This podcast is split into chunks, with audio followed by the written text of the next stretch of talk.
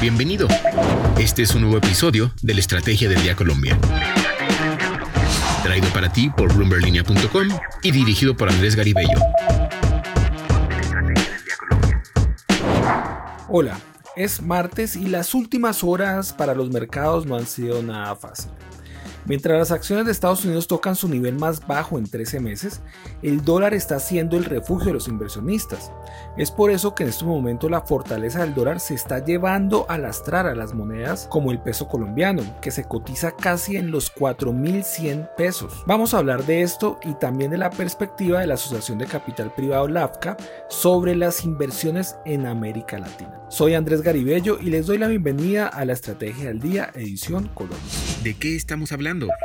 El peso está perdiendo cada vez más fuerza y está a punto de romper el techo de los 4.106 pesos por dólar que se presentó en marzo 19 del 2020, cuando los mercados se pusieron muy nerviosos debido al comienzo de la pandemia del coronavirus. En la jornada de ayer el dólar llegó a los 4.085 pesos. La pregunta que todos nos hacemos y los inversionistas es si podríamos tener un peso por encima de los 4.100, 4.200 o incluso más. Veamos al menos algunas razones del por qué se está subiendo. Es una tormenta perfecta, básicamente. El miércoles pasado, la Fed de Estados Unidos subió las tasas 50 puntos, menos de lo esperado para detener la alta inflación. El contexto internacional tampoco ayuda. La guerra en Ucrania le echa gasolina al estado de incertidumbre. Además de las cuarentenas y China y su impacto en los commodities también se ha sumado al nerviosismo. Y en el caso de Colombia juega la incertidumbre por las elecciones presidenciales, es decir, la tormenta perfecta o el cóctel perfecto. Juan David Ballén de Investigaciones Económicas de Casa de Bolsa nos explica en la estrategia del día las razones de esta alza. Los inversionistas tienen temor de que este mismo año se presente una recesión por el retiro de estímulos fiscales y monetarios, por incremento de tasas también, por lo que viene sucediendo en Europa con el conflicto con Rusia, eh, además del confinamiento en Asia. Todo eso juega a favor de una economía más débil y por ende pues un dólar eh, en términos relativos más fuerte que el resto de monedas. Además si eh, tenemos en cuenta que eh, nos acercamos a las elecciones en Colombia, pues eso también genera algo de nerviosismo, volatilidad y presiones al alza. Eh, que el dólar siga subiendo más allá del nivel actual va a depender de qué tan agresiva es la desaceleración económica global que estamos viendo en estos momentos y segundo, sin duda alguna, también de los resultados en las elecciones locales. Gracias Juan David. Ahora Wilson Tobar de Acciones y Valores nos complementa y explica otras razones por las que el dólar se fortalece frente al peso, entre ellas la incertidumbre electoral, que se sumó a otras causas. Hoy las principales preocupaciones tienen que ver con el ritmo acusado de inflación que hay en el planeta y obviamente la gestión tan fuerte que están mostrando los bancos centrales para tratar de contenerla. Esas preocupaciones por tasas de interés más altas hacen que la volatilidad y la aversión al riesgo, sobre todo a las economías emergentes, se den entre los inversionistas generando salidas de capitales de muchas economías en el mundo. En el caso colombiano, a pesar de que la tasa del el precio del petróleo ha subido a niveles superiores a 105, 107 dólares el esta correlación histórica no nos ha favorecido en la medida que la percepción de riesgo del país se ve deteriorada, no solamente por el contexto global que habla de un posible estancamiento económico con inflación, o sino eventualmente con un proceso electoral que tiene divididos tanto a propios como extraños. Bueno, gracias Juan David y Wilson. Así las cosas podríamos esperar un peso por encima de los 4.000, no se descarta. Pero no solo están sufriendo el peso colombiano, todas las monedas cayeron en la jornada de ayer, las monedas latinoamericanas. La de peor rendimiento fue la de Real Brasilero, le sigue el peso chileno, después el peso colombiano, que es la tercera moneda que menos cayó de todos, y le sigue al peso colombiano, el peso argentino y el sol peruano. Lo que debes saber. Y ahora escuchemos tres datos claves que debes saber este martes. El primero, seguimos hablando de la jornada difícil de ayer. Las acciones se hundieron, las acciones de Estados Unidos se hundieron en un desplome generalizado en medio de la preocupación por la capacidad de la Reserva Federal para controlar una inflación de décadas sin lanzar la economía a una recesión. El SIP 500 cayó a su nivel más bajo desde marzo del 2021 mientras que los rendimientos del tesoro ajustados a la presión de los precios alcanzaron su nivel más alto en más de dos años. Los inversores están cada vez más preocupados por los límites de la política de la Fed en un momento en el que las interrupciones de la cadena de suministro suponen una importante amenaza para la inflación en medio de una guerra devastadora en Ucrania y los cierres por el COVID-19 en China. El segundo dato, la confianza del consumidor colombiano fue de 17,5% en abril. Si bien sigue en el campo negativo, en este mes se recuperó levemente frente a marzo cuando fue 17,8% según datos de Desarrollo. Y el tercer dato, vamos a hablar de salarios. ¿Quiénes son los que más ganan? Están los directores financieros, los líderes comerciales en las áreas de consumo masivo,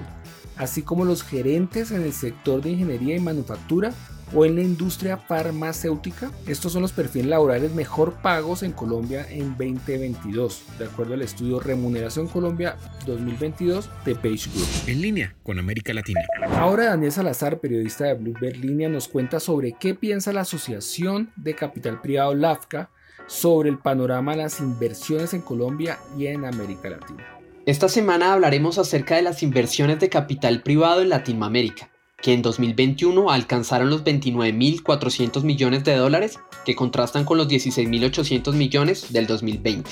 De otra parte, se tiene que en capital de riesgo las inversiones alcanzaron casi los 16.000 millones de dólares en Latinoamérica en 2021, que es más de lo que la región ha traído en 10 años, según dijo en una entrevista con Bloomberg Línea la directora ejecutiva de LAFCA, Ángela María Tafur.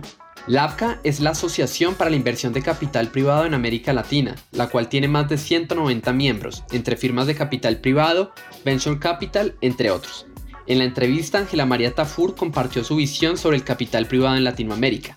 Esto fue lo que nos dijo. Tuvimos el año pasado un año de inversiones récord sin precedentes. El habilitador más fuerte de el interés de los inversionistas a través de todas las, de todas las clases de activos fue la tecnología o sea, los eh, fondos de capital privado, fondos de capital riesgo y fondos de, sobre todo fondos de infraestructura entraron fuertemente a reducir la brecha digital y también a reducir la brecha en el tema de infraestructura. Es interesante ver estos actores del, del capital privado cerrando la, la, la, brecha digital en nuestra región y viendo ese gran interés. Y mirando 2022, aunque ha habido un pequeño declive, se ha visto como un, un declive, pero, sí, pero siempre sigue habiendo muchas oportunidades. También se refirió a las conversaciones que han tenido con los fondos sobre las transiciones políticas en países como Chile o Colombia. Entonces, por ejemplo, en Chile yo veo que el capital privado todavía tiene muchísima fe en Chile o sea, y ellos ven solo oportunidad.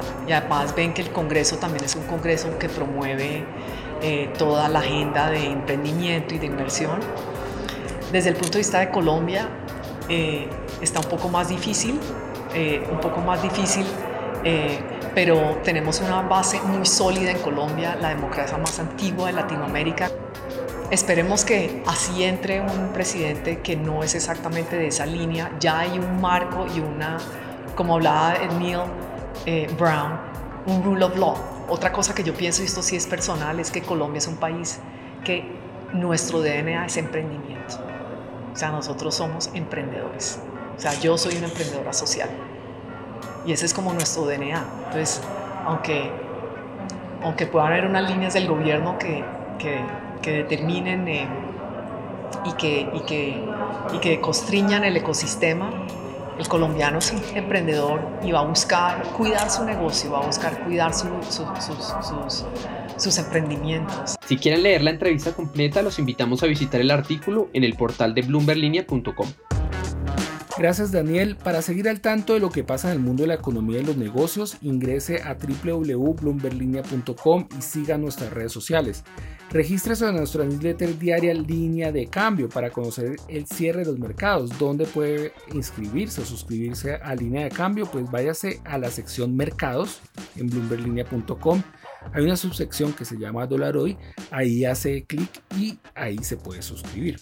No olvide que acá está la información independiente que une América Latina. Nos escuchamos mañana. Esta fue la Estrategia del Día Colombia dirigido por Andrés Garibello, producido por Arturo Luna y Daniel Hernández.